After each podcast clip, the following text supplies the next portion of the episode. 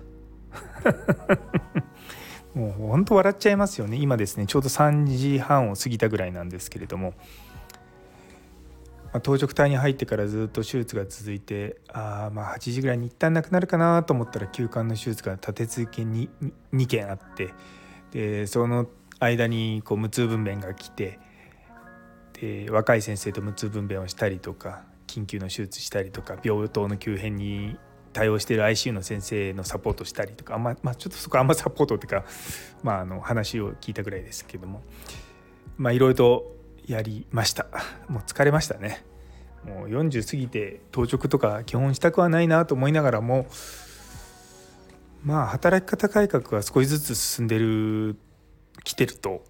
まあなんとかなるわけですよ。でまあちょっとその働き方改革のことを今日まあ、うちのメンバーといろいろと話してたんですけれどもちょっと問題になってくるのが、まあ、以前もちょっと話したんですけど働き方改革と教育ってところなんですよね。どうしてもこの医療ってオン・ザ・ジョブ・トレーニングって言っていわゆるその現場じゃないと学べないことっていうのがたくさんあるんですよ。なので、まあ、病院とかそういったところに、まあ、どうしても長くいなきゃいけないところは若干あると思うんですよね。で働き方改革で、まあ、オンオフがはっきりするってことはすごくいいことですしそれはもちろん大事なことなんですけれどもそれと同時に若い先生のトレーニングっていうのは若干違う軸で考えないといけないと僕は思うんですね。あのアメリカとかだとそのレジデントの先生が週 80, 80時間以上働いちゃいけないっていうふうになってるんですね。いやでも週80時間ってどういうことよって思うと、まあ、9時から5時まで、毎日働いて月曜日から金曜日までそれって40時間なんですよ。でそれプラスその倍までってことですよね。だから1週間で2週間分の働きをするところまでは許容するっていうふうになってるんですね。で実はその今そのアメリカのその骨子ができたのって2010年前ぐらいだと思うんですけども一番最初に出てきた時っていうのは連続勤務時間が16時間ってなったんですよね。なのでいわゆるその24時間当直っていうものがダメっていうふうになったんですよ。でもそれだとやっぱり教育効果がうまくできないとかあの病院の中にいることは、まあ、それは労働時間になるけれどもかといってまあ何ていうか時間になって帰っちゃったりとかすると、まあ、もう少しこう経験できるようなものがあったりとかそういった現実があるんですよね。で私いたそのカナダもまあアメリカの隣なので、まあ、似たような感じでやってたんですよ。たまたま私がいた施設っていうのは、まあ、ちょっと特殊で11種の病院だったか、まあ、11種だったかだからかどうか分かんないですけどすっごくオンオフがはっきりしてたんですけれどもそれ以外のの病院はやっぱりレジデントの先生たちは、まあ、遅くまでまあ残る日もある毎日毎日遅くまでっていうわけじゃないんですけども遅くまで残る日もあったりとかあの当直をしたりとかっていう感じだったんですね。で週40時間のいわゆる残業だからさっきのアメリカの週80時間って相当大変なんですよ。でそれはあくまでもマックスなので毎週毎週週80時間でプログラムが組まれてるわけじゃないんですね。なんでそういうふうにまあだからまあ多分まあ平均がまあ5060時間ぐらいでまあちょっと忙しかったりするとちょっとそこを超えちゃうみたいになるみたいな雰囲気だと思うんですけれどもあまりこう働き方改革働き方改革を下の学年の子たちににその本人が例えば学びたいという気持ちがあったりとかそういったことがあるにもかかわらずいやもう早く帰ってねっていうふうにやっちゃうと多分スキルが伸びないんじゃないかなっていうふうには思うんですよね。うちの病院あのまあ今のねこの当直のこともあるんですがまあやはり忙しいんですよ。で麻酔科医として必要な緊急の手術の麻酔をするっていうスキルっていうのはやはりうちのレジデントの子たちはやっぱり早い段階から身につけられていくんですね。で必ずその病院の中に麻酔科専門医がいる状態で当直をしているので困った時は相談ができるし何かあっても一人で何あの対処するようなことはないので、まあ、そういった面でも、まあ、安心して当直できるんですよね。まあ、若干過保護かなと思った時期もあったんですけれどもっていうのは私がの頃とか、まあ、今でもやはりその麻酔科の評法医って言って2年間やると、まあ、取れる資格っていうのがあるんですがそれを持ったら1人で当直してねっていう施設はままにあるんですよ。でも実際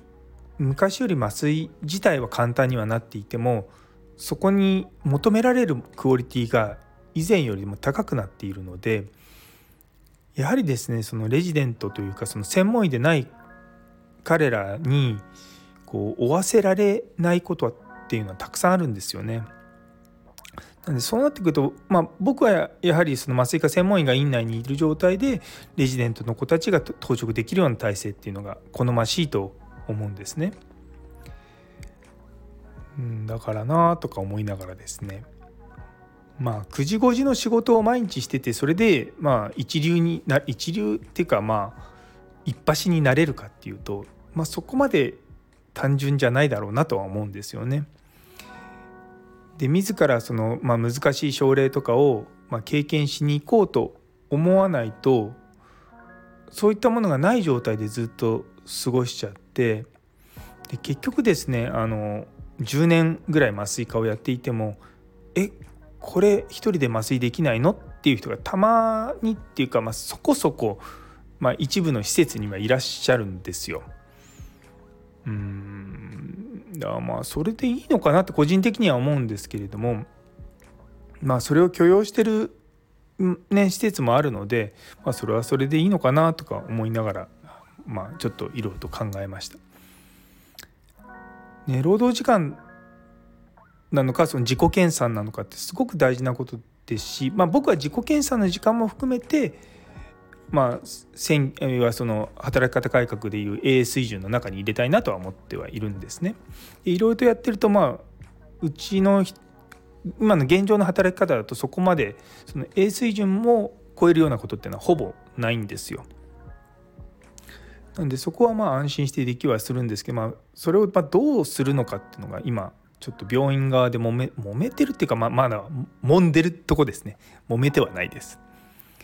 そううんねなんかこう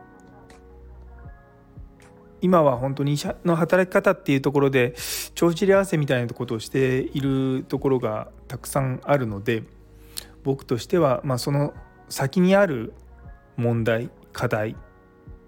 ていうことを今から考えておかないとダメだろうなって思うんですよね。うん、やっぱりレジデントの子たちの教育っていうのは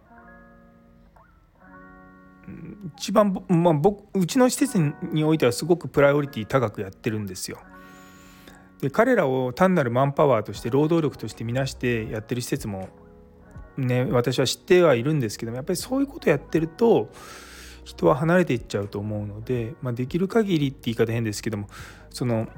しっかりトレーニングできる場を整えつつ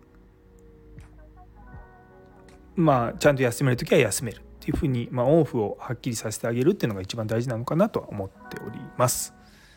はい、やっぱり当直明けは、まあ、ごめんなさい当直中はですね思考がまとまらないですね。まあ、だから本当は当直入る前にですねラジオ撮ろうと思ったんですけど今日ちょっと時間がなくて撮れなかったので本当に申し訳ないなと思います。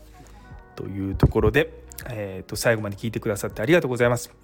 今日という一日が皆様にとって素敵な一日になりますように。それではまた。本日は某音声配信会社の方と面談をします。交互期待。